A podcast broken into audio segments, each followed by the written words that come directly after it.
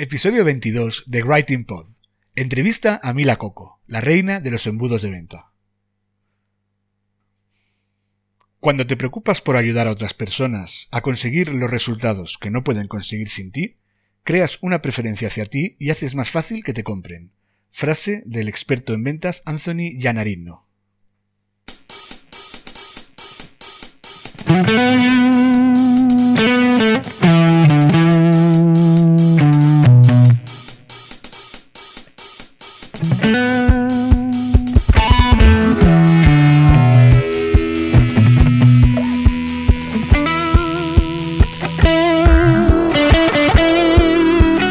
Te cuesta escribir para tu blog, este es tu podcast.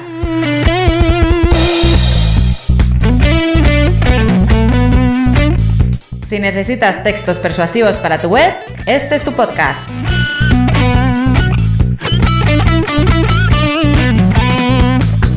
Si no sabes por dónde empezar a escribir, si sientes miedo ante un documento en blanco, este es tu podcast.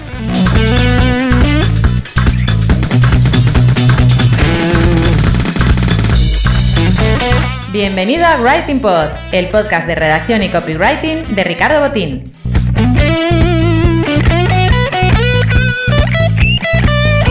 ¿Copy qué? Copywriter, redactor persuasivo, redactor publicitario, lo que prefieras.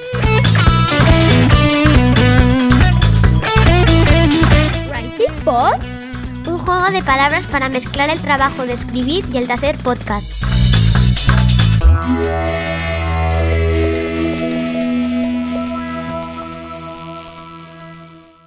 Pues va siendo hora de empezar.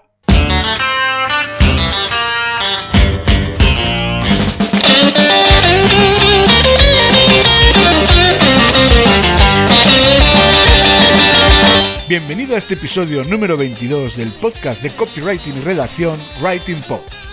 Te está hablando Ricardo Botín. Hoy tenemos a una invitada que está haciendo las cosas pero que muy bien. Desde que la conocí hace creo que un par de años, siempre me ha parecido que es una profesional discreta, que prefiere además ser reconocida por su trabajo antes que por hacerse autobombo. Y esta, esta cualidad, la de la discreción, es algo muy poco habitual en este mundillo en el que nos movemos, en el mundillo del marketing, en el que nos movemos los copywriters. En este sector en el que abundan sobre todo pues, los gurús, las superestrellas rutilantes y los egos inflamados. Con Mila es justo lo contrario, vais a ver que es una persona muy humilde y muy sencilla, pero una profesional como la copa de un pino. Eh, hoy, creo que ya lo he dicho, viene a, Writing Pod para hablar de copywriting y redacción Mila Coco, eh, la reina de los embudos de venta. Pero antes de entrar en materia, tengo que contarte cómo es la música que uso para este episodio 22 de Writing Pod. Ya sabes que por temas legales todos los temas cuentan con licencia Creative Commons y pueden usarse eh, para eh, usos comerciales incluso siempre que se mencione correctamente la autoría. Hoy vamos a escuchar, o ya hemos escuchado, por ejemplo, la sintonía principal que acabamos de poner, el tema Not So Away Son Tune de Admiral Bob es la canción que uso como sintonía principal de este podcast. También de Admiral Bob es la, eh, la sintonía que se está escuchando ahora de fondo, se titula Turbo Tornado. Y como transición, eh, cuando ya de paso a Mila, eh, vamos a escuchar un tema titulado Oric Taiko Rap, compuesto por Jeff Speed.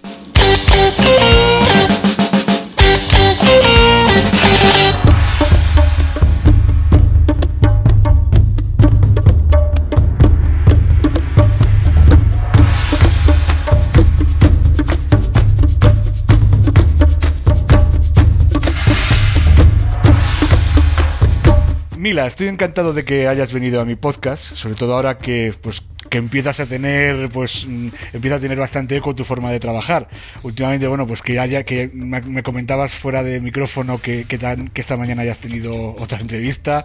Hace poco te he visto en el Late Show de Boluda, en el podcast de Oscar Feito, o sea que estás en- prácticamente estás ahora mismo en, en plena pomada, ¿verdad? Sí, bueno, a ver, me, me piden muchas entrevistas y bueno, yo la verdad es que encantada y por supuesto encantada de, estar en tu podcast, que además tú y yo nos conocemos en persona. Eso es lo bueno, eso es lo bueno. Yo siempre lo digo, al final, hombre, evidentemente vas a hablas con todo el mundo, ¿no? Pero claro, cuando nos conocemos en persona es mucho más fácil. Siempre, siempre que, cuando ha habido ya un trato personal es mucho más fácil este tipo de entrevistas, ¿verdad? Sí, y lo normal es que conozcas siempre a alguien, o sea, en ese mundillo, primero a través de internet y luego coincides con esa persona en un evento, pero con Peco ha sido justo al Sí, sí nos, conocimos en persona y luego ya, ya coincidimos en más cosas. Oye, pues nada, oye, quiero agradecerte muchísimo que hayas estado, que hayas venido a charlar con, un rato pues conmigo, pues un poquito a hablar de copywriting y de, y de redacción. Tú en concreto eh, eres copywriter especializada en algo que no es tan habitual. ¿Nos puedes explicar un poquito en qué consiste tu especialización? Vale, yo soy eh, copy especializada en embudos de venta.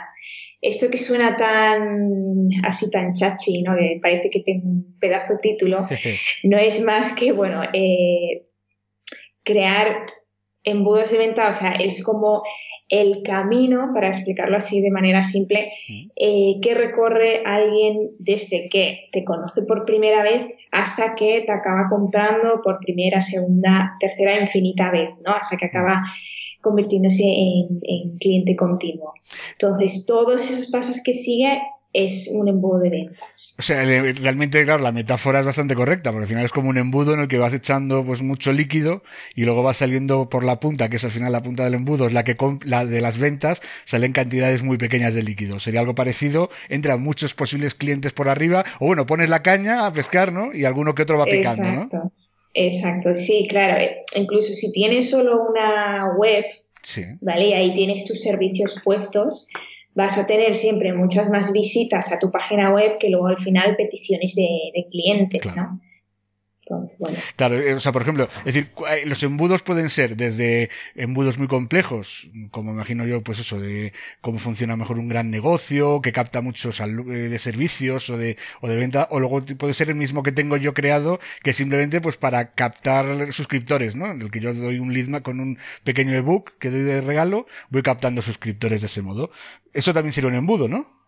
Exacto. Si es que cuando decimos embudo parece que es una cosa súper compleja, pero es que un embudo es que yo vaya, por ejemplo, a un evento con una camiseta que ponga yo soy copy, contrátame, ¿vale? Por ejemplo, y empiece a hablar con gente y luego al final mm, nos intercambiemos contactos y luego en casa pues cada uno pues, nos reunamos y ya en la reunión pues hablemos más de negocios. Claro, eso es un embudo. Claro, el inicio del embudo sería toda la gente que ha visto, ha visto con tu camiseta que pueden ser a lo mejor 200, 300 personas, ya vas estrechando el embudo eh, con las 20 o 25 que hablas y a lo mejor de esas te llama una o dos personas interesadas en tus servicios para, para proponerte algún negocio. Eso ya Exacto. Eso sería un embudo, un embudo sencillo, luego lo podemos complicar muchísimo, ¿no? Claro, sí, lo podéis complicar y personalizar todo lo que quieras, ¿no? Pero bueno, eso ya depende de cada negocio. Hay negocios que tienen pues un montón de formaciones que hay ya desde un inicio, desde que alguien se suscribe a lo mejor a tu newsletter, tienes que hacer una mega segmentación para ver mm, qué le interesa y qué venderle. Por ejemplo, ahora tengo un cliente que tiene así como 50 cursos. Claro, eso como lo montas en un embudo. Claro. O sea, lo que vas haciendo es que así es, primero haces una estrategia y luego sobre esa estrategia vas segmentando, o sea, claro, para eso evidentemente necesitas una buena aplicaciones, o sea, tú tienes que diseñar las posibilidades, ¿no? Dice, tales personas que muestran interés en esto se van a decantar por tal curso en concreto. Sería así más o menos, ¿no? Sí, a ver, normalmente lo primero que hay que hacer es ver un poco, vale, qué es lo que tienes y cómo lo vamos a montar, ¿no? Poco a poco. O sea, eh, lo cuento así porque casi todos los clientes que me llegan, me llegan siempre pues o ya tienen un servicio, ya tienen una web, ya tienen algún pseudo embudo y tal, ¿no? Entonces, primero es ver, vale, esto es lo que tienes, ya tienes un producto que vender, ya tienes una lista de suscriptores, bueno, pues lo primero que vamos a hacer es, vamos a, por ejemplo, escribir una secuencia de emails de venta para venderle a esos suscriptores tu producto. ¿Vale? Luego, esos emails se puedes reaprovechar para que ya estén dentro del embudo siempre en automático, ¿no? Eh, después crearíamos la primera parte del embudo, ¿no? Que es cuando te llega, por ejemplo, un nuevo suscriptor que se suscribe por primera vez, pues esos primeros emails de bienvenida y activación y tal, pues es un poco, según la situación de cada cliente, pues ver un poco qué acciones hacer primero, ¿no? Claro, es que yo, por ejemplo, recuerdo ahora mismo un cliente, mira, al final no salió, eh, no salió porque básicamente es, además lo que ellos querían, necesitaban a alguien que estuviera allí en su oficina, no querían, no les interesaba tanto un freelance. Y era básicamente su idea era, mm, era bueno, es una plataforma grande de temas de estos, ya una aplicación de estas para grandes ciudades, y ellos lo que querían era, me decían que eran como un embudo con 130 posibles, posibles eh, emails. Decía que era algo así como eso, una persona que se suscribe, el que no se suscribe se le manda yo ni, o sea, el que va, se descarga la aplicación y no, y no la usa, se le manda un email. O sea, tenían ya más o menos pensado esas 130 posibilidades. Y me decía, claro, lo que necesito es que me, claro, yo a mí cuando me puse a hacer cálculos, o sea, era incapaz de, de, que me no me entraba en la cabeza, digo, ¿qué trabajo tiene esto realmente? O sea, ¿de qué es escribir 100 mensajes? Y digo, no, no, es mucho más, porque luego, bueno, ya era, era, era lógico, era para tener una persona allí ocho horas al día, a lo mejor durante un par de años.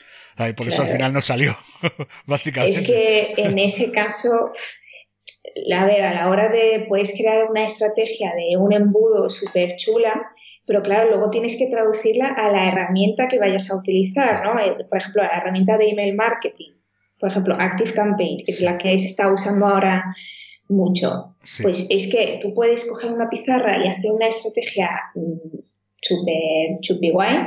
Pero claro, luego ponte en Active Campaign a ver quién es el listo para montar eso. Entonces, o sea, tú en el papel, o sea, en el papel más o menos te haces eh, tus planes, pero luego no todo es ejecutable a lo mejor, ¿no? O es, es muy difícil de ejecutar, ¿no? A ver, normalmente sí que se puede hacer todo, ¿no? Porque está ya todo inventado. Pero sí que es verdad que siempre a la hora de crear estrategias siempre te viene muy bien conocer las herramientas ¿vale? Por ejemplo, en mi caso, yo que monto embudos también en Active Campaign, pues como conoces la herramienta, sabes eh, qué tipo de embudos y qué tipo de estrategias puedes hacer y cuáles no. Hmm. Yo, mira, ahora que estás hablando de Active Campaign, es una duda que tengo yo desde hace mucho tiempo. Yo, yo, yo no, no, no domino esas herramientas. Yo uso MailChimp eh, básicamente he aprendido a, hacer campañas, hacer pequeñas automatizaciones con cuatro o cinco emails y, bueno, y captar suscriptores de, o sea, captar, generar, crear mi lista de, de suscriptores con la aplicación esa. Pero lo que es una estrategia ya más compleja, lo intenté hacer y no fui capaz. No sé si es que MailChimp es menos potente que Active Campaign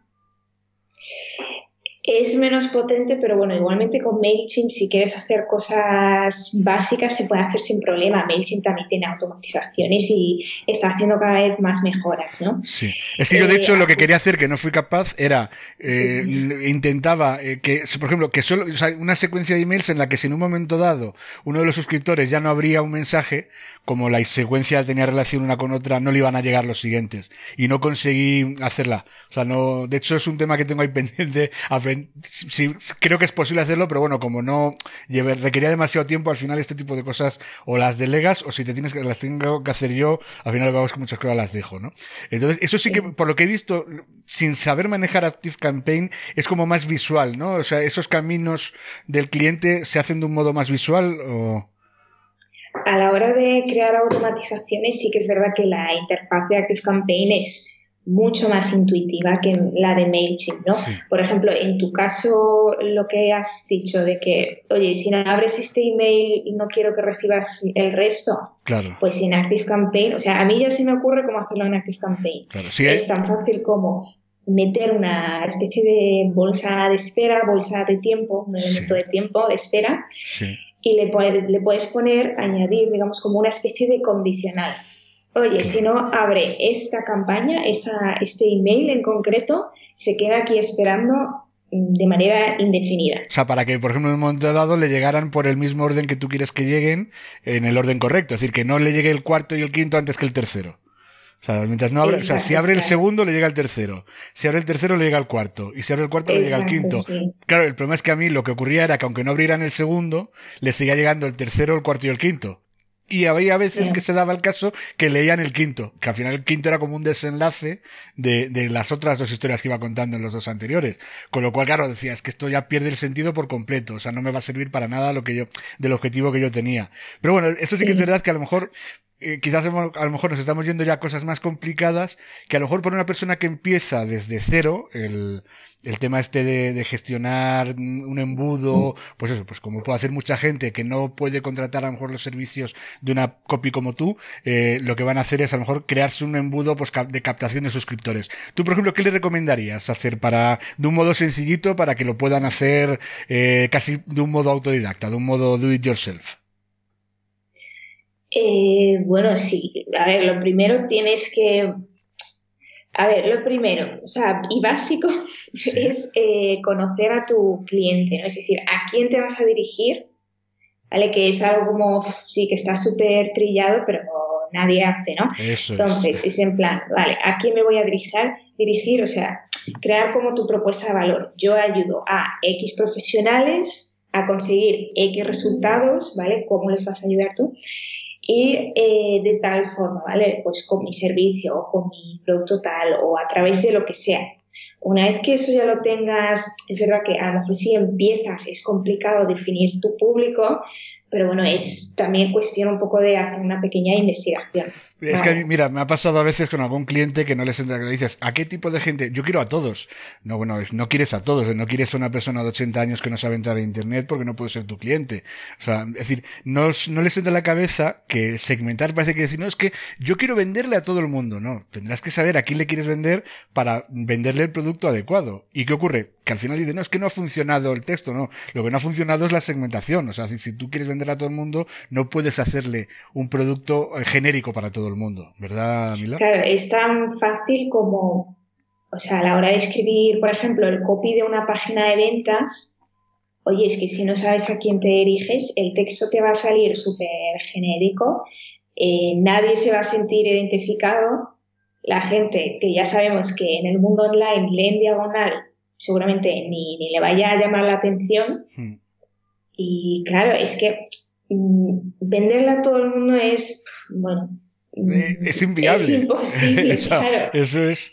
O sea, es que además, o sea, tus servicios son específicos para una determinada, para un segmento de la población. Es decir, tú, si tus servicios, por ejemplo, no los puede comprar, eh, ni te puede contratar, pues no tiene sentido que te contrate, pues un funcionario que trabaja para el Estado, eh, salvo que a lo mejor el Estado quiera hacer una campaña de publicidad en la que, es decir, quiere hacer un embudo. Es decir, pero está claro que tú no puedes orientarte a estudiantes de 16 años, a jubilados de 80, a mm, funcionarios de 45, o sea, decir, porque no, porque al fin y al cabo, eh, eso es pegar tiros al aire y a ver si alguno pasa, a ver si hay suerte y pasa alguien y le damos con, con una de las balas que hemos, de los cañonazos que hemos pegado y a ver si tenemos la suerte de que se cruce con uno. Al final, la clave, como tú bien dices, es, es segmentar muy bien, saber a quién te diriges. Y con eso, seguramente ya tengas hecho a lo mejor el 30 o el 40% de tu campaña. Exacto, claro. Y luego, pues lo que me preguntabas antes de cómo montar un embudo para alguien que esté empezando, pues saber eh, a quién te diriges, luego crear como una especie de eh, escalera de, productos, ¿no? Es decir, vale, mi cliente eh, es tal y le ocurre tal situación. Eh, pues yo le quiero ayudar mm, primero con, un lead magnet, un ebook gratuito para conseguir así suscriptores. Después le quiero ayudar en, le, voy a, le quiero vender, pues, o sea, sabiendo un poco a ver si lo explico bien. Conociendo bien a tu cliente, sabes también el ciclo de vida del cliente, es decir, por qué fases va pasando ese cliente y qué necesidades va teniendo en cada momento, porque van a ir variando, obviamente, y cómo tú le vas a poder ayudar. De ahí sacas la escalera de productos, ¿no? Hmm. Y así vas viendo, pues mira, vale, primero voy a empezar con un lead magnet, que es el contenido gratuito y así capto a gente. Luego, pues le voy a enviar, eh, le voy a vender un curso pequeñito, ¿vale? O un servicio. Sí. Eso lo voy a hacer, pues, a través de emails. ¿Vale? Mm, en emails, pues, normalmente cuando alguien se suscribe, pasa como por diversas fases, ¿no? Vale, yo entro en tu web, me descargo, me registro para descargarme tu lead magnet y tú me envías una secuencia de emails. Bueno, pues el primero es, por ejemplo, el email de bienvenida, ¿vale? Que yo es un email eh, que parece muy tonto, pero mm, es el email que más gente abre. Claro. O sea, es impresionante, ¿no? Entonces, yo ahí ese correo, además de para dar la bienvenida, vamos a usarlo para algo más, ¿no? Ahí yo ya segmento, ya hago una pregunta de segmentación, ¿vale? Que depende un poco del cliente, pero bueno, Puede ser, por ejemplo, ¿cuál es tu principal problema? O, en qué situación estás ahora mismo? ¿En qué temáticas estás interesado? ¿no? Y puedes poner, por ejemplo, en, en ActiveCampaign como varias opciones a modo de respuesta para que la gente pueda hacer clic, ¿vale? que sea como una especie de enlace y en cuanto haga clic se le añade una etiqueta. Y así se segmenta de manera automática. no tienes ni que enviar formularios, ni leértelos, ni crearte Excel, ni nada de eso. Claro, o sea, ahí coges directamente en, ese mensaje de bienvenida, mm, haces como una primera criba, ¿no? La que dices, bueno, si tu problema, por ejemplo, un coach, si tu problema es, si tú quieres leerte mi libro, pincha en este botón. Si quieres eh, que, te haga una mentoría, pincha en este segundo botón. O si quieres que un servicio online que hago de un curso, un programa de formación de, dos semanas, pincha en el tercer botón, ¿no? Y a partir de ahí, o sea, ¿te interesaría más esos temas? Y tú a partir de ahí, según van pinchando, les empiezas ya a mandar información más relacionada con los temas que a él le interesan, ¿no? Sí, yo normalmente no suelo preguntar ya de primeras en qué producto o servicio están interesados, sino un poco ver pues, cuál es su problema y con quién está lidiando. O sea, lo he hecho yo muy exagerado el, ejemplo, pero vamos, sería eso, algo más, más genérico, ¿no? O sea, a lo mejor si, si estás más interesado en, en vídeo o en, en, libros o en... Si, cada uno también depende del servicio que, que estés ofreciendo. O sea, decir, pero tú, por ejemplo, lo que es en el primer, en el primer email, todavía venta directa no haces nada todavía, ¿no? O sea, no es recomendable, ¿no? En la primera... Pero al fin y al cabo, claro, en este primer email, por mucho que se hayan suscrito, todavía no te conocen de nada. O casi no te conocen depende, de nada. Sí, depende. Mm, yo mm, en una postdata puedes vender sin problema. En el primer email, oye, ya que lo abre tanta gente, aprovecha y oye, pues vende algún, a ver, lo que sí tienes que vender obviamente es un producto chiquitín, ¿no? Un precio muy barato, plan que no sea más de 30, 40 euros, ¿no? O sea, una cosa pequeñita sí que la puedes vender sin problema. Hmm. De hecho, yo es algo que a veces hago. El tripwire, ¿no? Que se llama, ¿no? Eh, Exacto, sí. Sí, que es más o menos que eso es una forma también de que, de que el cliente sepa eh, cómo es tu forma, o sea, cómo es tu forma de trabajar, que, o sea, si la formación va a ser de calado o no. Un tripwire de esos al final es una muy buena forma de, de, de, darte a conocer por un módico precio que de otra forma, dando formación, dando contenido gratis, bueno, pues es importante, pero claro, no es, nunca vas a profundizar lo mismo que cuando haces ya un curso, aunque sea un curso baratito, un libro o un PDF ya un poquito más largo del habitual. Eh, esa sería la gran diferencia entre un lead magnet y un tripwire, ¿no?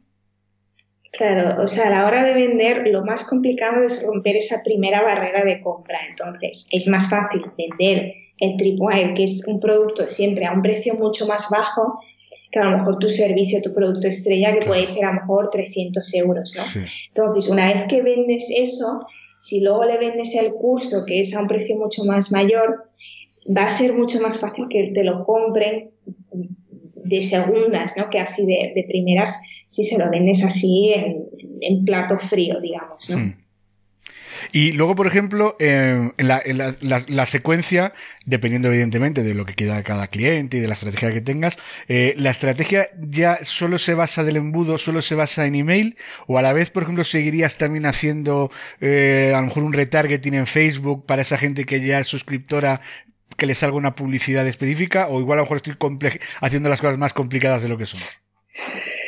Eh, yo retar, o sea, retargeting no suelo hacer, ¿vale? Eso ya es más para a la hora de cuando estés vendiendo, pues, oye, has visto este email, has entrado a mi página de ventas, se, te, se va a acabar la oferta, compra aquí, ¿no? Eso sí. tiene más sentido que lo muestres en un anuncio de Facebook o incluso, hay gente que gasta en campañas de publicidad para obtener información. Oye, mm, ¿por qué no me has comprado? Relléname este formulario. Sí.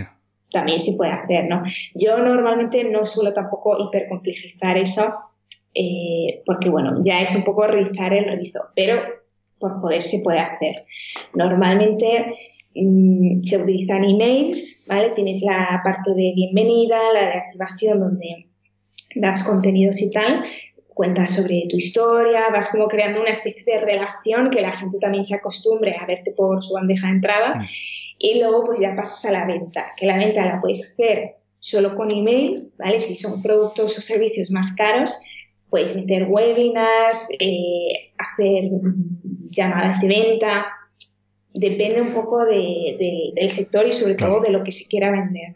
Oye, por ejemplo, claro, aquí lo que estamos hablando al final da la sensación, porque al final los que más usan este tipo de, de, sistemas de embudos suelen ser la gente que está en el marketing digital. Pero estos sistemas funcionan porque yo sé que tú trabajas para otro tipo de clientes también, ¿no? No todo es marketing digital. Eh, ¿Funcionan en otros sectores? O sea, por ejemplo, si alguien quiere dar una formación, yo qué sé, pues de prevención de riesgos laborales, mm, ¿también le van a funcionar estas técnicas? Sí, sí funciona. O sea, te cuento, yo he tenido clientes desde una mujer que daba eh, servicios de tarot online. Claro, es que por eso lo decía. Es, más que nada es porque nos, hemos acostumbrado a que a mí no me importa que me salgan anuncios diarios, eh, eh, me lleguen cinco emails hablándome del próximo webinar. Pero claro, a lo mejor no estamos en, el, en, en otros sectores, a lo mejor no están tan habituados a ello. No sé qué dificultades se encuentran en ese tipo de sectores. A ver, sí que es verdad que el marketing está como mucho más acostumbrado y es un sector muy educado, ¿no? Mm. Y lo mismo pasa, por ejemplo, con el, sector del eh, desarrollo personal, también es un sector muy educado en el tema de marketing. Eh, pero bueno, es que lo que tú decías, el que esté interesado en prevención de riesgos laborales también se mete en Internet, también visita páginas, también le puedes mostrar anuncios perfectamente la técnica es buena para cualquier cosa. Exacto, hay un, funnel para cada tipo de negocio sin problema. De hecho, el funnel, ahora que está de moda, es que eso tiene ya más años que Matusalén. Claro, o sea, ya lo hacían las corporaciones y las empresas. Un comercial es muchas veces mm, forma parte de un embudo. No es nada nuevo, o sea, no es que hayamos inventado la rueda, solo que lo hemos pasado digamos, al mundo online y parece que es como más, pues eso, novedoso, ¿no? Pero al final es, es lo mismo, solo que traspasarlo pues a otro medio. Además, y ya te digo, yo he trabajado desde con la mujer está del tarot a un cliente que es médico especialista en, en problemas digestivos, eh, escribí copy para una web de barcos, o sea, sí, sí, sí, cosas muy variadas. Es decir, son cosas muy variadas, pero que al final todas tienen su, o sea, tienen una, una, estructura pues muy similar, ¿verdad? Exacto, sí. Y luego, por ejemplo, el tema, eh, aparte de la formación, ¿tú qué tal lo ves para los embudos? Evidentemente todo es un embudo, ¿no? Pero esta forma de funcionar eh, para un e-commerce, para una tienda online, eh, ¿Cómo lo ves tú? O sea, también es importante el ir generando una empatía entre la tienda y los posibles clientes a base de emails y todo eso. ¿O tú crees que ahí es mejor mandar cupones y ya está? A ver, en el tema de las tiendas online es un tema un poco más complejo, ¿vale? Sí que es verdad que yo no suelo trabajar con tiendas online porque casi todos los clientes eh, que me vienen no son de e-commerce. Claro. Pero es que yo sí que he trabajado con alguno y por eso te lo digo, que es más complicado porque ellos van directos, por eso te decía, al cupón de descuento. Ellos creen que con eso es suficiente. Es decir, es, yo tengo una base de datos de clientes, más los que se suscriben a, a su página, y cada cierto tiempo sacan un cupón de descuento y se lo mandan. Digo, es que a lo mejor igual tenéis que hacer un poquito más de, o sea, no solo anunciar ofertas, sino también tenéis que explicar, yo que sé, de cómo funcionan los productos que vendéis, o sea, generar un poquito de, de, de empatía con los posibles clientes. Obviamente, sí, tú, tú lo has dicho. Eh, a mí no me vale, oye, me acabo de suscribir, toma, ya te mando un, boletín con ala, todas las ofertas, cómprame y ya está, sin presentarme y sin nada, así de, de primeras. Es que mm, un embudo, o sea, un suscriptor cuando se suscribe a tu web por primera vez es como cuando conoces a una persona en, en la vida real por primera vez tú no le vas a decir de primeras, oye, cásate conmigo. Oye, suena un poco raro, ¿no? Con la venta es lo mismo, se basa en la confianza al final. La venta es 98% emocional y el resto es lógica.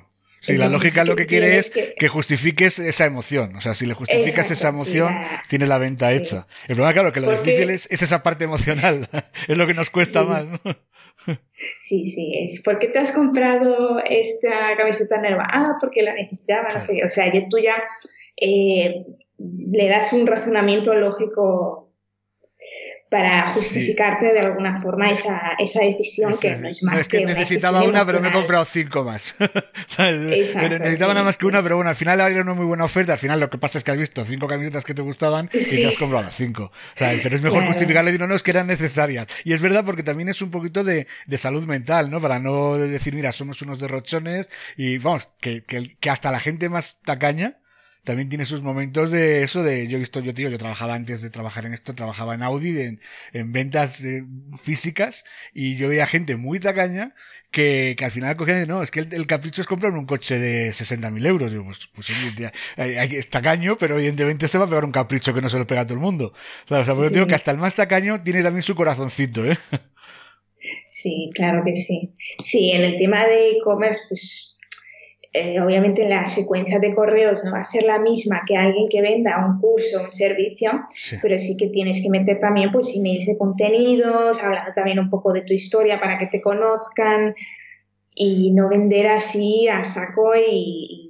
tal cual. O sea, este es mi producto, fin, cómpralo. Tú sabes una cosa. No te hablan ni de beneficios. Sí, no, es bueno, esa es otra. Es que, es que no se preocupan de nada de, los, de, de, hablar de los beneficios de los productos que venden. Yo, una de las cosas que siempre he pensado que en, en, en tiendas online funciona muy bien es mandar manuales de usuario, eh, cosas de esas, porque al final dices, si tú te pides hacer las instrucciones de un aparato que te quieres comprar, pongamos, te quieres comprar un nuevo ordenador, y un día te mandan fotos del ordenador, otro día te mandan con los beneficios, otro día te mandan el manual de instrucciones, y dices, joder, es que empieza a picarte el gusanillo. Ahora, claro, si me, todos los días me mandas una oferta con el 25% de descuento, bueno, pues el día que a lo mejor igual un día pico, pero a lo mejor muchas veces ni lo miro. O sea, porque ya veo yo muchos titulares de muchas tiendas online, me llegan los emails y cuando veo el título 25% de descuento, pues que ni entro, porque si no me apetece en ese momento lo que comprar, lo que ellos venden, no voy a entrar ni a leerlo. En cambio, si fuera más información de valor, a lo mejor sí que entraría y a lo mejor me van calentando para que al quinto o sexto email me dan un cupón de descuento y a lo mejor ahí ya entro,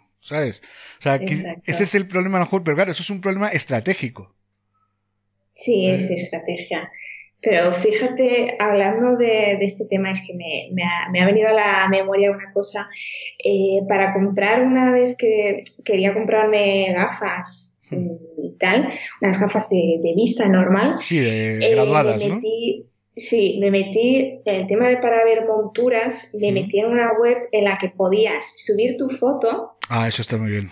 Y, y ellos te, como que con su programa de, yo qué sé, de edición de imágenes, te ponían las gafas para, para ver cómo te quedaban. Más o menos que te quedaban. Claro, como es online y tú no puedes probar el producto ni sabes realmente cómo te va a quedar, sí, sí, sí. es como intentar acortar esa tara que tiene el mundo online y decir, mira, es que viéndote así en la foto con las gafas es como que ya quieres el producto. Sí, no, no, es, ya te has con él y ya lo quieres. Es una idea muy buena porque no creo que todas las ópticas lo hagan, o sea, todas las marcas de gafas lo hagan, y además es viable porque estamos viendo estos filtros de Snapchat o de Instagram que te puedes poner, oye, al final, que igual que te pones unas gafas de, coña, te puedes poner unas gafas de verdad y verte qué tal te quedan. Es decir, la tecnología es para esos es muy buena. Y evidentemente el que más se esfuerza, pues es verdad que está dando un, un, valor añadido que no lo están dando el resto. Con lo cual dices, en, lugar de esperar a ver el modelo, me lo voy a la tienda, me lo pruebo, y una vez que lo he visto en la tienda, a ver si me ahorro dinero en la, en la web, lo que hace es que directamente te lo compras en la web.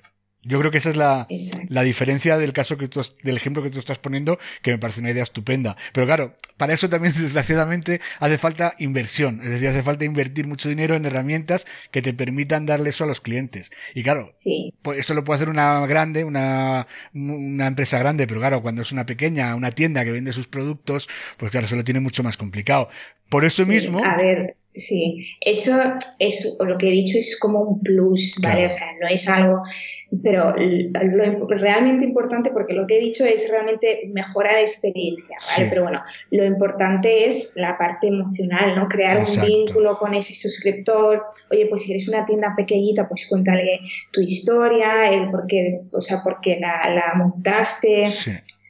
De esas marcas, por ejemplo, pequeñitas o de cosas manuales que siempre tienen una historia detrás, oye, pues eso conecta un montón y a la gente siempre le, le gusta saber quién está detrás de esa página web. ¿no? Claro, claro. Entonces, eh, al final, eso es lo que acaba vendiendo. Estás, te estoy oyendo eh, hablar mucho de, de contar historias. Eh, ahora mismo el storytelling, pues se puede decir que está más de moda, que aunque bueno, siempre ha estado de moda, ¿no? nunca ha estado pasado de moda. ¿El storytelling sirve para vender, realmente? Sí, yo diría que sí. O sea, no, no hay que abusar tampoco, ¿vale? Yo, yo, por ejemplo, sí que lo suelo utilizar bastante en, en emails, ¿vale? Que a lo mejor en mis newsletters lo suelo usar bastante. De hecho, si, si hay algún suscriptor por ahí que me esté escuchando, más de una newsletter es bastante rocambolesca. Pero bueno. Ahora, luego detrás, eh, tu web es eh, mila, eh, milacoco.com. O sea, digo, más que nada para que quiera, el que quiera suscribirse, puedo entrar y suscribirse si no está suscrito ya. Sí.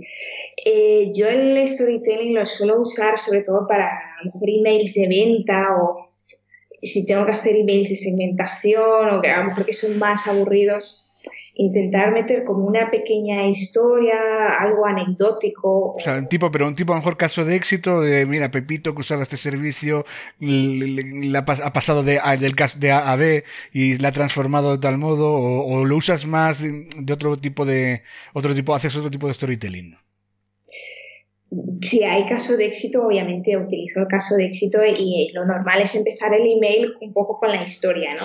Yo le suelo empezar pues con una frase. Nunca me imaginé que no sé qué, no sé cuánto. ¿Vale? Entre, entre, o sea, citado. Hayas captado la atención de tu lector. no sé cuánto. Claro. Que no hay caso de éxito. Oye, pues puedes contar también una historia y luego decir, ¿te suena la historia? ¿Te sientes identificado? Claro. Pues me acabo de inventar, pero que sepas que a muchos de mis suscriptores les ocurre porque todos los días me llegan emails de no sé qué, ala, toma mi solución claro. y ¿sabes, el producto. ¿Sabes cuándo muchas veces es el mayor caso de éxito y los, y, las, y los negocios no se dan cuenta? El propio que ha montado el negocio.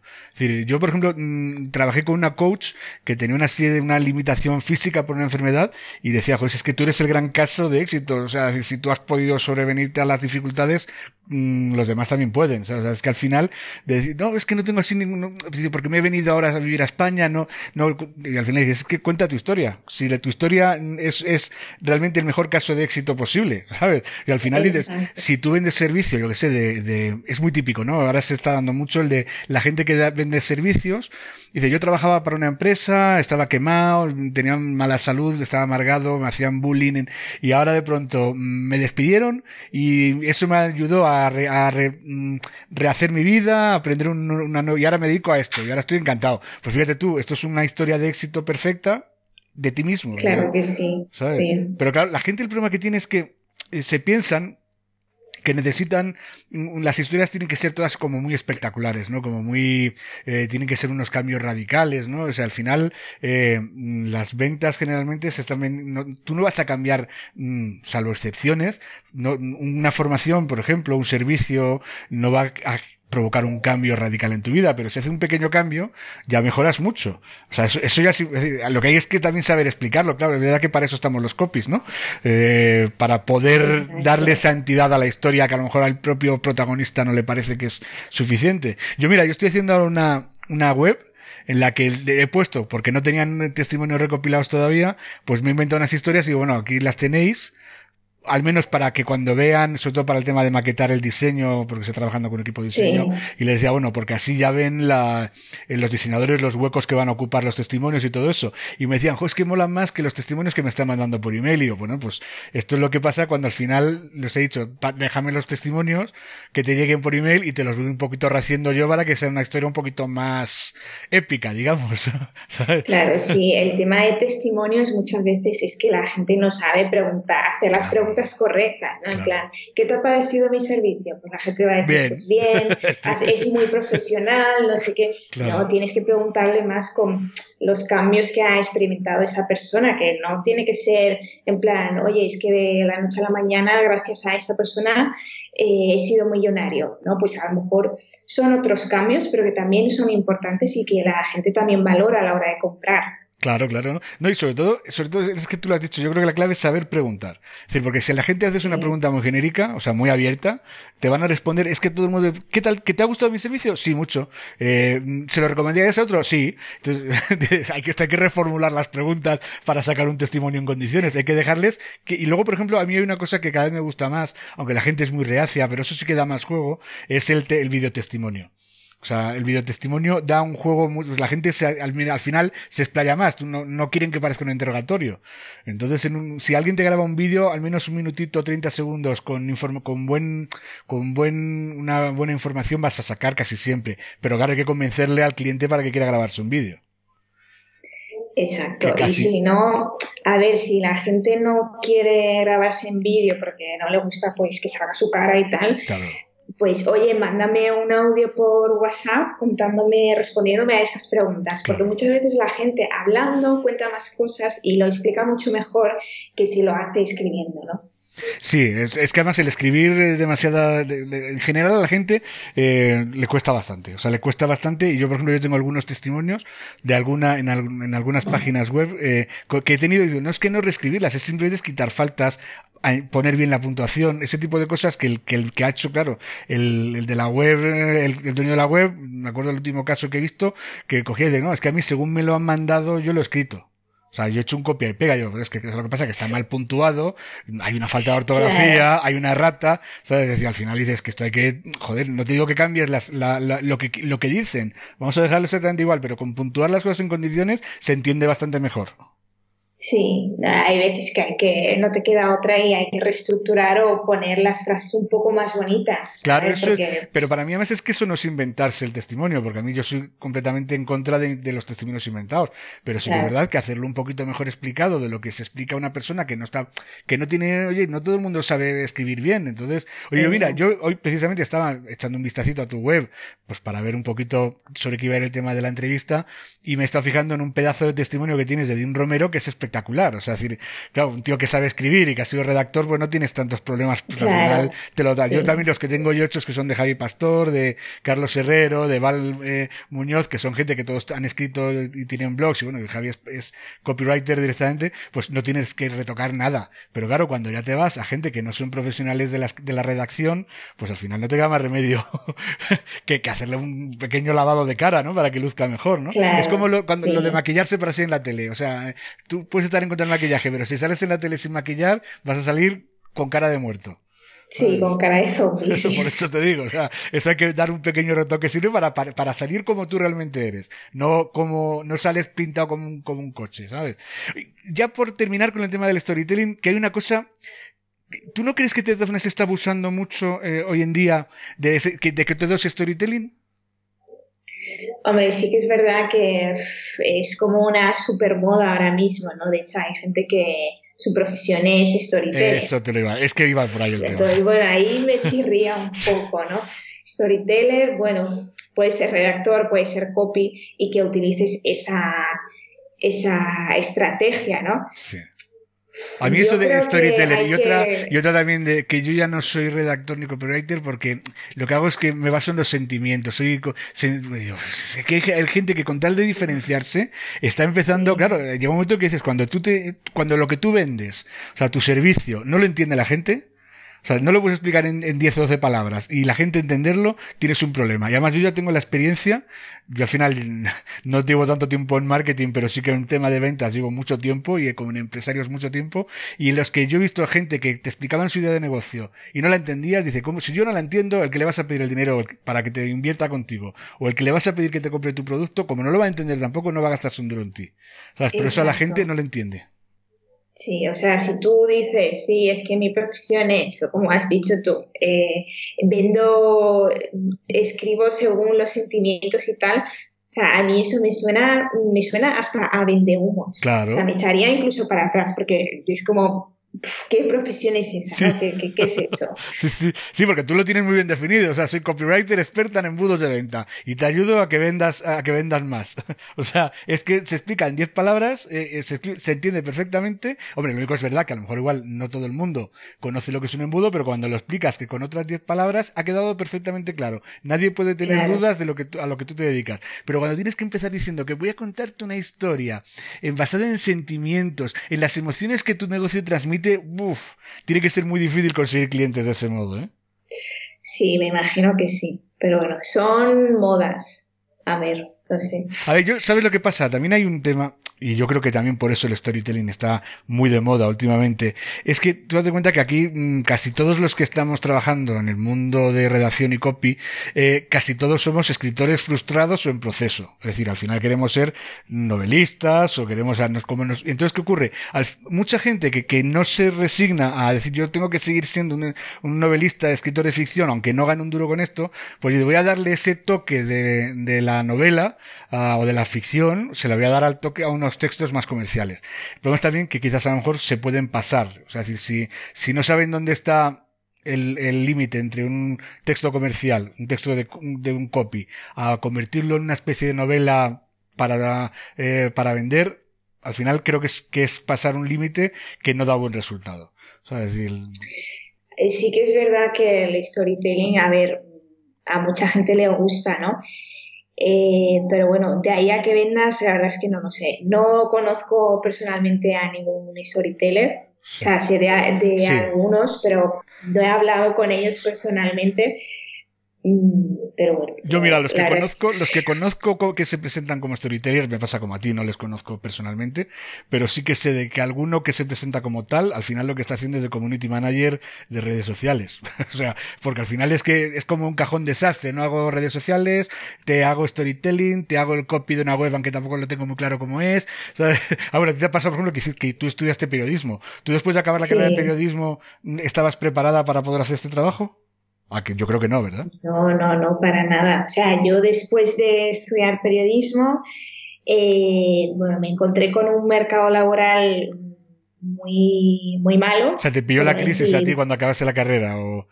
Eh, no, o sea, yo terminé en 2015. Ah, vale, vale. O sea, o sea que te ha pillado directamente ya. Es, claro, es que el, periodismo tradicional está complicado, está casi muerto. O sea, las oportunidades que, hay son poquísimas. El periodismo siempre ha estado mal. Sí, Desde pero, que empezó, yo creo que es Sí, pero ¿no crees que ahora las oportunidades son, son muy precarias? Lo que hay ahora mismo para trabajar de periodista de toda la vida, o sea, de reportero de sucesos, de, eh, es, es, son o en precario o, o el que está ya muy consolidado, ese sí que ya, bueno, pues igual tiene ya un buen sueldo y una, pero es decir, entrar ahora mismo con eso, en, a partir yo te digo, conozco incluso gente que entró en periodismo, empezaron a trabajar en periódicos cuando no había estos problemas y por lo mejor pues por una, un recorte de personal se fueron a la calle y ya se encontraron con, con que después de 5, 6 o 10 años trabajando en un periódico o en una radio o en la tele, se encontraron con que pronto nadie les quería contratar porque claro, se había precarizado completamente el sector. O sea, se había basado todo en eso, en tener becarios que hicieran eh, 400 noticias al día y ¿sabes? Y al final es, al final lo que a ti, ¿qué te ocurrió? Que te, te, al ver que no había oportunidades laborales, pues te buscaste más el mundillo este del marketing, ¿no? Bueno, empecé a nadar en todas direcciones. Eh, eh, trabajé de limpiadora de hoteles, luego estuve en una empresa de turismo. Eh, y yo mientras tanto me, me, iba formando con cursos y mm. tal, y nada, después pues vi que me gustaba el marketing, di con el copy y pues ya a raíz de formaciones, ¿no? De formarme con Javi y tal, pues ya acabé aquí. Pero bueno, me, me, costó también lo suyo encontrarlo. Claro, no, pero bueno, a lo que yo iba era eso, que al final, después de haber hecho la carrera de periodismo, o yo me acuerdo también un día que entrevisté a Javi, eh, decía lo mismo, le hizo publicidad, ¿eh? se supone que al final, pues entre publicidad y periodismo, pues se supone que serían las dos carreras más orientadas a hacer este trabajo. Pero es que ninguna de las dos aprendes a hacer este trabajo. porque en periodismo no, ni, en, ni en publicidad nadie te va a explicar copywriting. Y de hecho, los grandes copywriters eh, han ido aprendiendo, muchos de ellos sobre la marcha y trabajando. Y yo me recuerdo hace mucho tiempo, cuando yo todavía no era más redactor, yo empecé creo que como casi todos, haciendo redacción pura y dura eh, para webs, eh, para blogs. Eh, yo recuerdo a uno de una agencia de, publicidad que tenían más o menos como, me decía que era el, copy de la agencia, era una especie como de, el cero a la izquierda, era como el, era mucho más guay ser creativo y, y al final te das cuenta de que esa gente yo te hablo de, de gente, de lo decía en 2009. Fíjate ahora, estoy seguro que, que, que, el copy de la agencia ahora mismo es el que más dinero gana. en la agencia. ¿Sabes? Entonces es freelance. ¿Sabes? o sea, ya, ya te digo, hace 10 años era como una especie de, ah, el copy ese es el, bueno, el, pringadillo ese que no, el pobre hombre que, que no sabe pintar, no sabe diseño gráfico. Entonces le hemos puesto aquí a, y, y, se le da bien escribir, pues le hemos puesto a hacer copy. ¿Sabes? Sí, de hecho en mi, en periodismo no sé, o sea, no se da para nada copy, de hecho ni se menciona ni una sola vez en toda la carrera. Y en publicidad yo me acuerdo de Javi que lo contaba, eh, sí que se daba algo de copy, pero el copy en plan más para agencia publicitaria, ¿no? De eslóganes y tal. Y eso era el, cuando a la hora de hacer trabajos y tal para la facultad, eh, era el trabajo que nadie quería hacer. O sea, escribir. Ala, escribe tú, Javi, que se te da muy bien. Sí, pero al final, si, tú te, das cuenta, o sea, porque al fin y al cabo, la clave de la, o sea, de una, de un anuncio de televisión, por ejemplo, eh, es es, la, eh, es el texto. Es decir, tú, o sea, es, es, que tú tienes la idea de, tú pones los eslóganes, tú pones las escenas, tú pones, bueno, tú misma, por ejemplo, tú escribes guiones también, ¿no? Para, para vídeos, ¿no? En, en caso de si es parte también del, del, del embudo, ¿no, Mila? Sí, sí, para vídeos, webinars, sí, Es decir, ¿a ti qué más te da que te llegue un, director? Por ejemplo, tú imagínate que en lugar de contratarte para un, para un webinar normal y corriente, te vamos a hacer para un, hacer un anuncio chulo. Te va a llegar un director y va a decir, tú dime a ver, dame el guion y qué, qué quieres que grabamos. es decir, al final, la estructura, la base de lo que va a vender, la va a hacer siempre un copy. Y en un anuncio de televisión, el que hace la estructura es el copy. O sea, todo lo demás puede ser más bonito, más feo, pero es que si no hay una estructura, no hay un armazón de palabras detrás, y con una idea que se lo sustancie todo, es imposible que el anuncio venda. Claro. Otra cosa es que, claro, como muchos creativos publicitarios dicen, que es que tampoco les no quieren vender, quieren.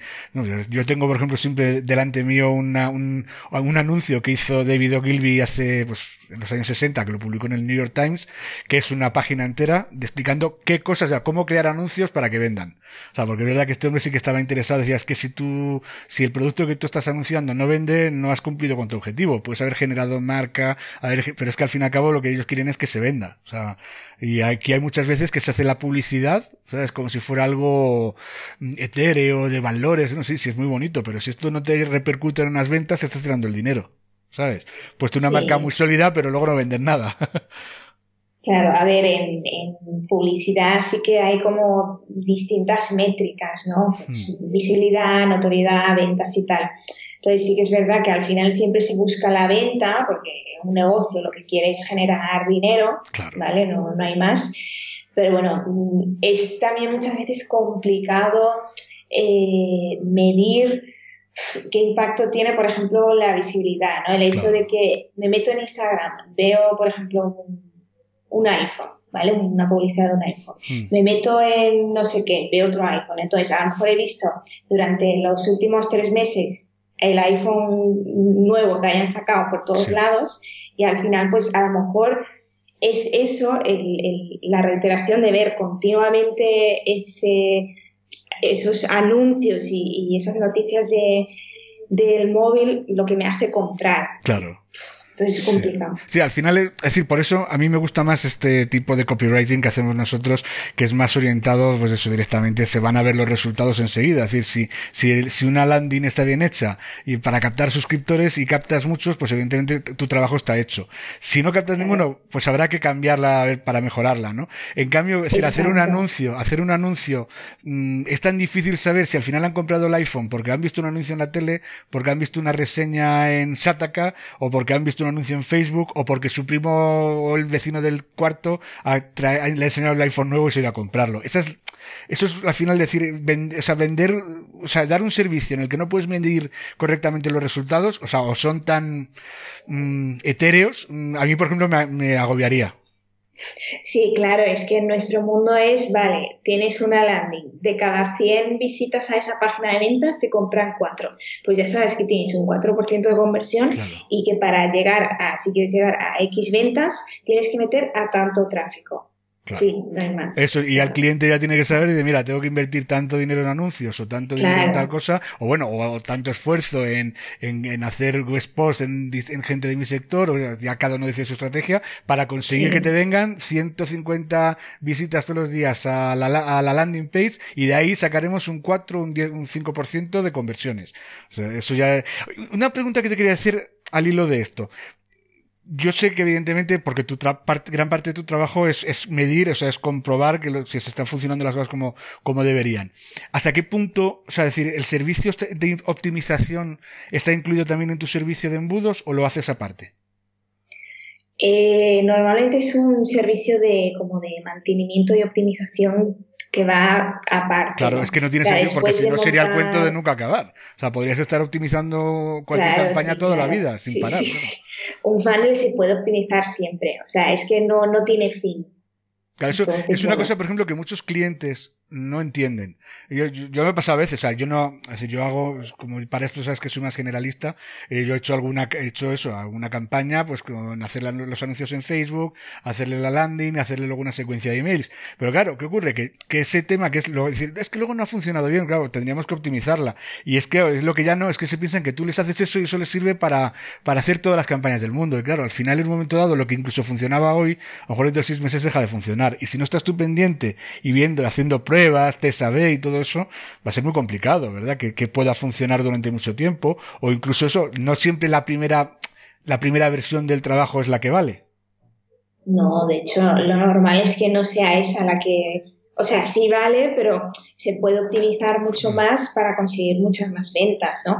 Pues por eso, por ejemplo, en publicidad, ya sea AdWords, Facebook y tal, se hacen siempre test A-B, ¿no? Con distintos copies, distintos anuncios, eh, vídeo aquí, eh, distintas quiz, ahora una, una, página de registro más larga, otra más corta siempre hay que testar porque hasta que no pruebas no sabes lo que vale, o sea, qué es lo que funciona mejor. Mira, me estoy acordando ahora de la primera campaña que hice yo en Facebook Ads, que tiré creo que eran ciento y pico euros a la basura directamente porque me puse a hacer, en lugar de hacer un test a vez, voy a probar una cosa solo que funcione, a ver cuál funciona mejor, me puse a probar pues ocho o nueve anuncios a la vez, todos corriendo, y al final me di cuenta, digo, es que no sé nada, o sea, decir, me gasta ciento y pico euros, conseguí un resultado mediocre, pero digo, es que ahora que optimizo, si al final yo no sé que, que, de verdad que es, o sea, al final luego me di cuenta que es mejor coger y decir, mira, voy a cambiar el color, voy a poner dos anuncios iguales con un botón en rojo y otro botón en amarillo. A ver cuál de los dos mejora, ¿no? Cosas de esas sería, ¿no? Un te sabe, ¿no? Sí.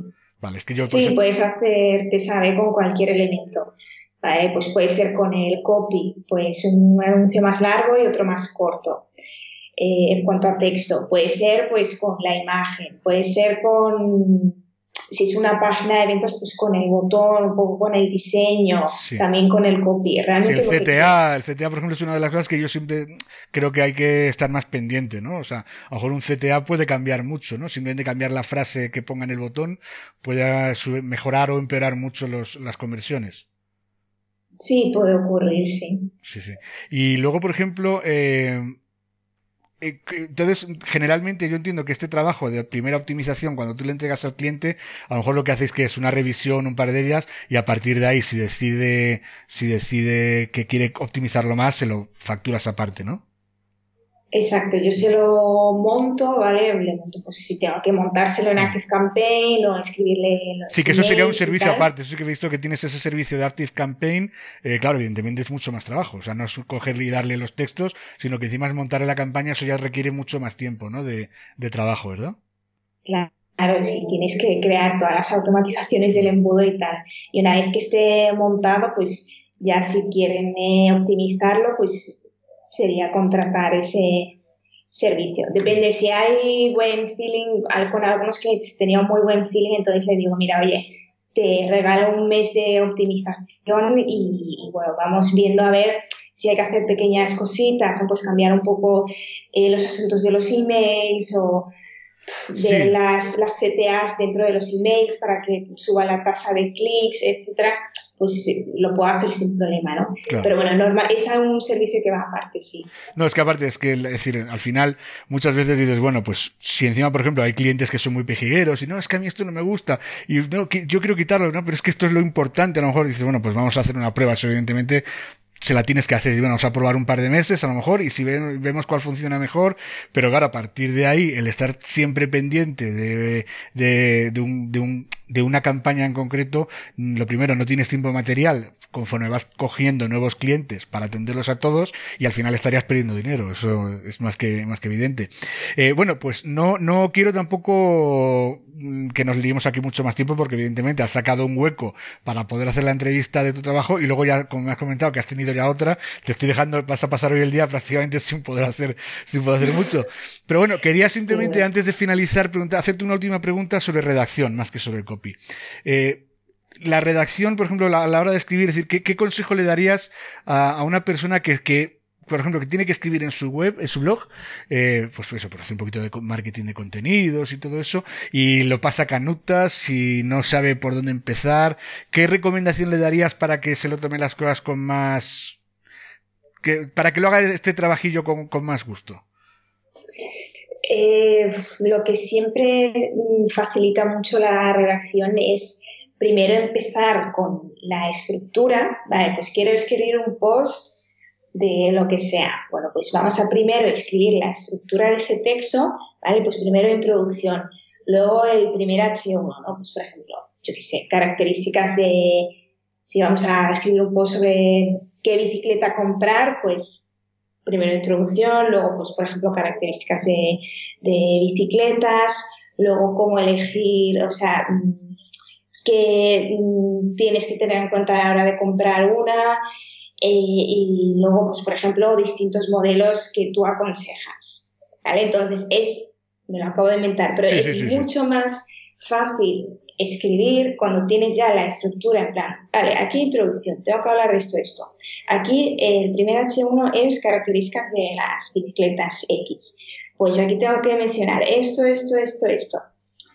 Cuando ya tienes la estructura es realmente ya luego rellenar. Claro, o sea, no es, ala, me pongo a escribir Pfft. Sí, puedes luego al final ir por los cerros de huida y al final el post no queda ni siquiera bien. Yo siempre lo digo, es decir, al final tienes, eh, yo por ejemplo, y a veces, yo reconozco que por ejemplo, para mí, cuando escribo para mi blog, muchas veces me pongo a escribir el tirón porque yo ya tengo la estructura de lo que quiero escribir en la cabeza, no me hace falta ni, ni marcarla. Es decir, pero es lo mismo cuando haces un examen. Yo me acuerdo cuando yo hacía exámenes, cuando estudiaba, que me resultaba mucho más difícil escribir un examen en el que tuviera que, un tema libre, ¿no? Te daban un, pues el, el eh, la filosofía de Descartes.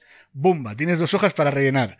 A que si me hacían un montón de preguntas en las que me dejaban la eh, respuesta corta. O sea, ¿quién, eh, ¿en qué año nació René Descartes? Bumba. Y solo tenía que poner el año. Y al final para mí era mucho más fácil contestar a esas preguntas cortas que no deje que me dirán. Luego ya me he dado cuenta que al final lo que me he convertido con los años es en, en, un, en un escribetochos tremendo y ahora, por ejemplo, si tuviera que hacer un examen, seguramente no tendría ningún problema en llenar dos o tres páginas de casi cualquier cosa, ¿sabes?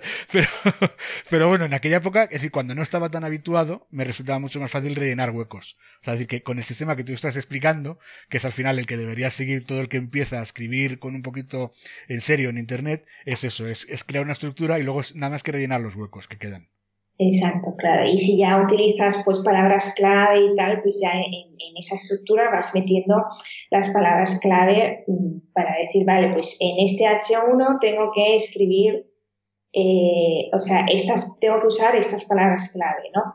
Y así pues es mucho más fácil eh, que ponerte a escribir así de primeras y Sí, del tirón. Es que además yo me he dado, yo me he dado, yo me he dado, me he dado cuenta, porque alguna vez sí que me ha tocado rehacer o reescribir algún texto de algún cliente, que muchas veces la gente se pone a escribir como le vienen las cosas a la cabeza y empiezan a repetir lo mismo en párrafos y párrafos y vuelves a leer el mismo párrafo y dices, pero ¿qué es que lo contaba igual en el párrafo anterior? Simplemente ha cambiado la forma de decirlo. Porque claro, la gente, o sea, la mente humana no, no, no está tan estructurada. Cuando tú hablas, solemos repetirnos mucho, solemos, eh, solemos ser más repetitivos lo que se hace por escrito. O sea, a mí me ha pasado hace poco que tuve que, reescribir un guion para un vídeo de YouTube que, claro, me pedían, cuando me dieron la base, era de 10 o 12 páginas y querían que fuera un minuto. Digo, esto no es imposible. Esto tarde, yo lo leí rapidito, para leer las 10 páginas tarde 12 o 13 minutos en leerlas, con lo cual lo tuve que reducir, claro, y al final me fue bastante fácil porque ya, ya me lo dijeron, dice, va a haber páginas que las puedes borrar directamente, o sea, enteras, páginas, o sea, mm, y era, era, era todo paja, paja, era revolver a lo mismo que ya había dicho en la frase, y al final lo dejamos en, en, en media página, o sea, era la, era, era la estructura clave de lo que quería decir el, el guion. Pero la, la primera base era, era tremenda. Lo, además era aburrido, era pesado, era... Al final, la gente no es consciente que leer lo mismo, cuando te lo cambian de, de palabras, leerlo en tres párrafos seguidos, es un coñazo tremendo.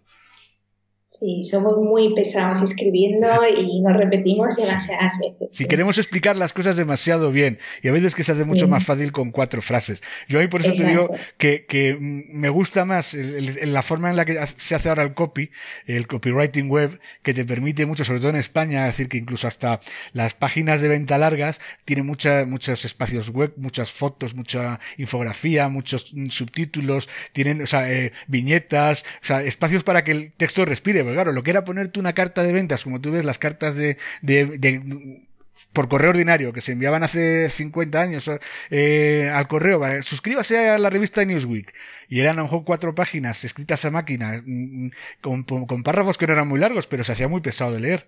Ahora es, mucho más entretenido leerlo como se leen ahora una, tú ves cualquier página de ventas de, de, un curso, de cualquier cosa de esas, y te la puedes leer entera sin que te aburras porque vas teniendo variedad, vas teniendo resaltando unos puntos, unos eh, recuadros, frases recuadradas, eh, hay un, eh, como eslóganes, hay, es más fácil de leer. Sí, en, es que no es lo mismo leer en una pantalla que en papel. Entonces, leer en una pantalla distrae mucho más, la gente tiene mucho menos concentración y es más complicado. Entonces, ahí la parte de diseño sí que tiene mucha importancia, ¿no? De que tienes que intentar hacer pues, un diseño lo más limpio y visual posible para que la gente mm, acabe leyéndolo. Hmm, Porque si no, pues ya sabemos, va a leer en diagonal y hasta luego. Claro, claro, claro. Bueno, Mila, pues hoy no te voy a hacer perder mucho más rato. Ya terminamos ya muy rápidamente con las tres preguntas más personales, las que, para que no sea solo hablar de trabajo. Eh, era pues preguntarte en principio, yo sé que te gusta mucho leer, ¿cuál es el libro así que, que te haya, que te, te, guste releer de vez en cuando, que te haya marcado? No tiene por qué ser de trabajo, ¿eh? puede ser una novela o un libro de poesía. Pues releer, no suelo releer libros, la verdad, pero em, uno que me leí hace poco, que me ha gustado mucho, es, un, es como un cómic realmente, que se llama Sandman, que es de, de Neil Gaiman, Neil Gaiman. Y bueno, me gusta mucho porque tiene como muchas referencias mm, a todo tipo de pues, mitologías, hay como un montón de hilos narrativos, es la historia de los siete eternos, que, que, son muerte, sueño, delirio, bueno, son todos hermanos. Sí.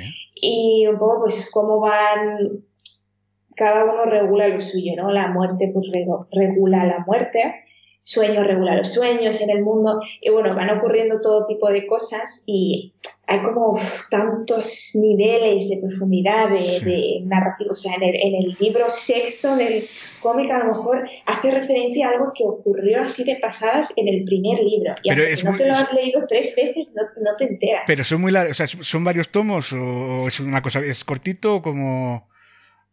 Eh, es, son, o sea, es un cómic, tiene, pues no sé si tiene ocho o nueve números, no me acuerdo pero son, sí, son cortitos. De hecho, en cada cómic hay como varias historias, ¿no? Tres o cuatro historias. Vale, es que claro, ¿sabes lo que pasa? Que yo el tema cómic, la verdad es que no lo, no, no lo domino mucho. Por eso, por eso te preguntaba, porque sí que he visto alguna novela gráfica, eh, de algún amigo que sí que le gustan, y sí que yo veía las novelas gráficas muy tochas, pero claro, es verdad que luego al, fin y al cabo hay mucho dibujo, claro, no es, no, o sea, no son tanto páginas de en lectura no es tanto, al final la lectura de un cómic es más ágil, ¿no? Que, que la lectura de un, de un libro sin dibujos, ¿no? Sí, no, y esto no es, o sea, te lo puedes leer perfectamente en una hora. Lo que pasa es que como hay tantas cosas, tantos elementos, yo hay veces que tardo más de una hora en leérmelo porque... O sea, que tienes que estar muy, muy concentrada. complicadas. Sí, sí. Pues mira, hoy me gusta la, la, la, propuesta de lectura, que la pondré en, en, en, las notas a este podcast, porque se sale un poquito de lo habitual. Es decir, el, y el tema del cómic, yo sé que cada vez hay más gente que los lee. Es decir, al final es una, una forma distinta de, ya te digo, yo, gente de mi edad, te conozco amigos que sí que los leen, pero yo me quedé, yo soy muy antiguo para eso, me quedé en Mortadelo y Filemón, en Asterix y en Tintín, ¿sabes? Luego ya no pasé a esos, a esos cómics más, más, yo por ejemplo, es que estoy recordando ahora a un amigo mío que le gusta mucho las novelas gráficas tipo la de la de 300, Frank Miller, ¿no? Se llama el, el, el, el, autor. Esa, la de, la, bueno, la otra, la de, la de Mad City, ¿no? Mad City, ya no me acuerdo la otra la otra que había también que las dos las han hecho en versión película eh, y bueno hablando de películas alguna película sí que te guste ver de vez en cuando que te haya marcado especialmente por algún motivo Pues, hombre, hay muchas, muchas que me gustan. Yo la que suelo decir como película favorita es la de Amelie. Amelie. Porque, bueno, es una película que podría ver 1500 millones de veces y, no te cansas, ¿no? Es como tan, tan bonita de ver y la historia es como tan, yo qué sé, pues, yo me acuerdo, mi sobrina pequeña, bueno, mi sobrina ya más mayor, le encantaba cuando era pequeña, le encantaban los colorines que lleva Melí, la, la, la música, la música es muy atractiva. de hecho, yo creo que quizás a lo mejor a un niño también le, y es que además es como muy, no es infantil, ¿verdad? Pero es, ella es como, el personaje es como dulce y, tierno. Sí, sí, la verdad es que sí, encarna pues eso, ¿no? Mucho la dulzura y, el ser buena persona, ¿no? Claro, claro. Pero bueno, hay un trabajo de fotografía detrás de esa película tremenda, unos colores que, pero bueno, es que de películas a mí sí me va la pinza y podría estar horas hablando porque es un tema que me gusta mucho. Sí, sí, yo, yo soy muy cinéfilo también. O sea, yo de hecho, bueno, ya te he dicho que tengo, un, aparte de este podcast, tengo un podcast que hablamos de historia, que lo tengo bastante abandonado porque los hacemos, fíjate, hacemos episodios de cuatro y cinco horas de duración, con lo cual hay que preparárselo muchísimo y una de las secciones fijas es sobre también películas relacionadas con el, con el tema histórico que estamos hablando. Eh, Por lo digo que me puedo pasar y a mí ya otro de mis sueños, si yo tuviera mucho si mis días tuvieran 48 horas en lugar de 24, otro podcast que me gustaría hacer sería uno de cine solo. O sea, mm. a mí hablar de cine me encanta, ¿sabes? Y Mila, ¿y canción así que favorita? ¿O grupo, si no tienes una en concreto? Eh, pues un tema sinfónico, cualquier cosa. Mm, a mí me gusta, o sea, en sí me gusta la canción, pero también porque tengo como recuerdo de ella, ¿no? Que es la de Fast Car de Tracy Chapman. Sí. Y bueno, más que nada, a partir de que me gusta mucho esa cantante, eh, es porque tengo como recuerdo de ella, de mis padres eh, organizaban voluntariados medioambientales, entonces, bueno, mi padre era el que hacía de, digamos, cocinero y me acuerdo de estar en la cocina con él ayudándole a cocinar y tal, y, escuchando esa canción, y, porque es una canción en inglés, él explicándome la letra y, y, qué es lo que decía y tal, y me pareció una letra tan bonita, y no sé, el momento como que ha quedado en mi, en mi memoria y, cada vez que escucho esa canción pues me, me recuerda a, a, ese momento con mi padre, ¿no? Entonces como muy, muy bonito. Es que esa es la clave. Mira, hay dos cosas que graban los momentos buenos y los malos también, evidentemente, que es la música que estaba sonando y los olores, los perfumes. Son dos cosas, es decir, si tú hueles eh, un, perfume o el olor a lo mejor de esa cocina y lo juntas con la música, no se te olvidarán la vida ese momento, ¿verdad? Exacto, sí, la verdad es que sí. Oye, pues la verdad es que me ha encantado charlar contigo. Me tiraría hablando pues, pues muchas más horas, eh, pero bueno, evidentemente tenemos que seguir trabajando y tenemos que, que seguir eh, atendiendo a nuestros clientes y tú tienes que seguir sobre todo eh, haciendo funnels, haciendo embudos, porque realmente es de lo que de lo que de lo que comes. Oye, pues me ha encantado la charla y ya sabes que oye cuando quieras pues esta es tu pequeña casa para tomar un café y a ver si nos podemos ver pronto personalmente otra vez, a ver si si hay el próximo evento que haya coincidimos. Sí, seguro que sí. Muchas gracias a ti. Yo también lo, lo he pasado muy bien. Y bueno, mola hacer este tipo de, entrevistas, ¿no? Que es como más charla informal y según lo que surja, ¿no? Claro, claro. A mucho más. Eh, yo hay veces que ni me las preparo, hombre, me gusta echarme un vistacillo a, a, la gente que conozco, que os conozco, cuando entrevisto a gente que os conozco, lo que hago es que me vuelvo a revisar un poquito la web vuestra eh, y poco más, ¿eh? O sea, porque realmente conociéndonos ya, pues y sabiendo más o menos qué trabajo se está haciendo y todo eso, poco más hay que mirar. Pero bueno, siempre hay que tener alguna pregunta, porque a veces que luego, eh, yo qué sé, no, por lo que sea, te quedas un poquito, ¿sabes? En, eh, en offside y dices, bueno, ¿y sobre qué hablamos ahora? Bueno, casi nunca me pasa, ¿eh, Mila? la verdad es que esto al final de lo que se trata es de hacer una charla amable y luego además también de que los oyentes no, no se aburran. Que yo creo, que, creo que hoy no se habrán aburrido porque ha sido muy interesante lo que has contado. Espero que no. Yo la verdad es que no me escucho nunca mis entrevistas porque me parecen súper aburridas. Pero bueno, porque claro, es lo que yo he dicho, pues como Le pasa, Mila, le pasa a muchísima gente. Eh, o sea, la gente que no está acostumbrada a esto les da un poquito de corte a escucharse. Yo a mí me pasó con el, podcast que te decía de historia que me di cuenta que los colaboradores no se oían nunca. Digo, pero a ver, si no sois nunca y sois colaboradores fijos, digo, no vais a dejar de salir, porque claro, no os estáis dando cuenta de que hay cosas que no se hacen bien. Eh, tú eres una entrevista y evidentemente se habla, no es lo mismo, pero cuando hay una persona, un colaborador que tiene que encargarse de una sección en concreto y falla en determinadas cosas, claro, si no se oye nunca vas a saber en qué ha fallado. ¿Sabes? Por eso, es decir, como autocrítica general, yo a mí me daba mucha vergüenza oírme a mí mismo. Incluso cuando yo me oigo, yo lo oigo siempre porque tengo que oírlo para editarlo incluso, me sigue dando vergüenza, ¿eh? O sea, oírme a mí mismo. Pero, pero es que no queda más remedio porque es la mejor forma de, de aprender de mejorar, intentar mejorar cada vez que se hace un, nuevo podcast. O sea, por eso te digo que, que, vamos, que en tu caso no, es eh. necesario que te oigas, ¿eh? En voz no me pasa, o sea, no, sí que me suena raro escucharme a mí misma, ¿no? Quieras que no, porque yo me escucho a mí misma de una forma a la que luego si me pongo un audio es como una voz muy rara, ¿no? Eh, es que tú te escuchas desde dentro. Me, me aburre un montón. Luego vídeos sí. que es verdad que, que me da más cosa a verme. Pero eh, ¿Sabes por qué te oyes distinta? Porque tú te oyes desde dentro.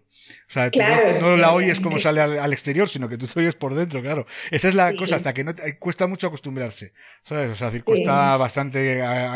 y al final yo ya me he acostumbrado a oírme, pero me sigue dando vergüenza. Sobre todo cuando veo que hago fallos, pues yo hago más fallos cuando hablo que no veas. Entonces, me, cuando me oigo me, cabreo. Digo, ¿para qué habría dicho esto? ¿Por qué me habría atascado aquí? ¿Por qué habré, habré dicho esta, que soy muy de muletillas? Tengo 50 muletillas y las repito todo el rato. porque habré hablado tan rápido? Bueno, pues... Eh, o se te ocurren uno, mil cosas más que podrías haber dicho, unos pedazos de discursos y dices, jolín, es que lo que he dicho es, es demasiado pobre. Podría haber dicho mil cosas más. No, pues hoy ya te digo, bueno, están los comentarios de la gente también que pueden opinar. Eh, eh, pero ya digo que ha quedado muy bien. O sea, eh, creo, que, creo que todos los oyentes van a estar encantados con la entrevista y con todo lo que les has explicado. Así que, pues, Mila, pues muchas gracias y hasta la próxima. Nada, gracias a ti. Ya volveremos a vernos. Eso es.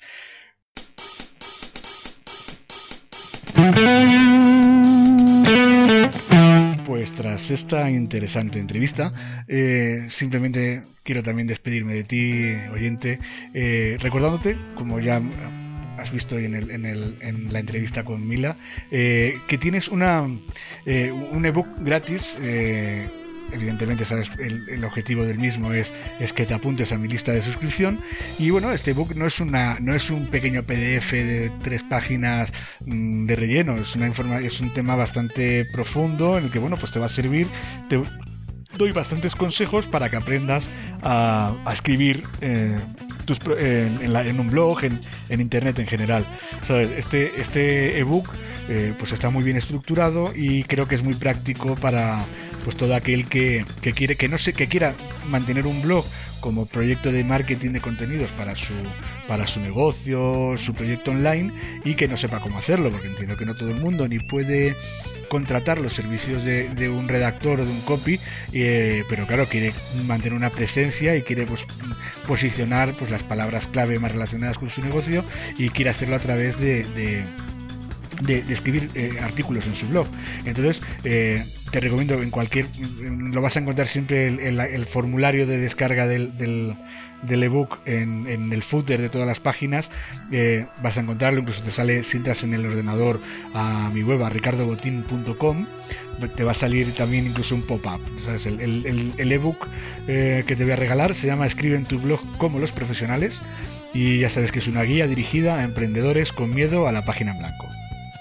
Ya sabes también que me puedes encontrar tanto en las redes sociales en Facebook, en Twitter, en Instagram, en, Pinterest, bueno, estoy en, casi todas. Eh, siempre además es fácil encontrarme porque siempre es Ricardo Botín. En LinkedIn también es Ricardo Botín, en todas las redes sociales. Si necesitas eh, mandar un, mensaje más privado que no quieres que sea, sea, público, bueno, pues me puedes mandar un email a contacto arroba ricardobotín.com y luego también, pues simplemente te pediría que si te ha gustado este podcast, pues si lo estás escuchando directamente en, eh, mi web, eh, pues que hagas algún comentario, nos digas qué te ha parecido, si tienes dudas o cualquier cosa.